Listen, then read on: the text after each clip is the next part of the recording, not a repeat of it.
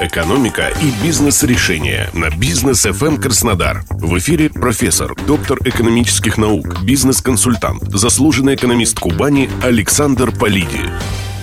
Здравствуйте, уважаемые слушатели Бизнес ФМ. С вами Александр Полиди. Сегодня мы обсудим событие, которое может стать эпохальным для мировой денежной системы. Правда, пока не стало. Слишком велико сопротивление и слишком неясны прямые и косвенные последствия. Я говорю об инициативе российских властей перевести расчеты за газ с недружественными странами за рубли. С кучей оговорок и допущений, разумеется, только по госконтрактам, только с госкомпаниями, только за газ и с рядом возможных озабоченностей, а следовательно и исключений. Разумеется, это вынужденная мера в условиях валютных санкций, но это детали. Главное в том, что впервые за 70 лет в мире может появиться вполне осязаемая и заметная зона расчетов, производимых вне ключевых валют мира. А это доллар, евро, британский фунт, швейцарский франк и японская иена. Да, доля российской экономики в мировом ВВП драматично мала и составляет менее 2%. Большинство расчетов за критический экспорт производится в долларах и евро. Но именно за последние годы стали появляться ростки недолларовых расчетов между Россией, Индией, Китаем, Турцией и странами СНГ. Да, это были капли в море, но все же. Сегодня расширение даже не столько доли рублевых расчетов, сколько недолларовых и не евровых расчетов вообще показывает, что почти 80-летняя история Бреттон-Вудской валютной системы с центральной ролью МВФ, Мирового банка и доллара, который, как известно, лучше золота, завершается или серьезно модифицируется. Кстати, это знаменует новый этап в осознании властями самой структуры и функции мировой денежной системы. Помните, мы обсуждали тезис о том, что для суверенных денежных систем государство может получать столько денег, сколько ему необходимо. И, в принципе, новейшая история доллара тому подтверждение. Поскольку мы говорим только о том, что будет с высокой долей вероятности, а не занимаемся профанскими прогнозами, то однозначно в ближайшее время возникнут новые валютные альянсы, в том числе и с рублем. Например, рубль в паре с турецкой лирой, юанем или с индийской рупией – самый реалистичный набор. Обратите внимание, как отреагировал курс рубля на то, что мы обсуждаем. Недельный рост на 23 рубля за доллар. Такого не было никогда. Не вдаваясь в подробности, пока не ясны перспективы инфляции в России. Ведь увеличение рублевой массы, поступившей в оплату за энергоресурсы и не стерилизованной гособлигациями или оттоком по расчетам за импортные контракты, способно серьезно разогнать инфляцию.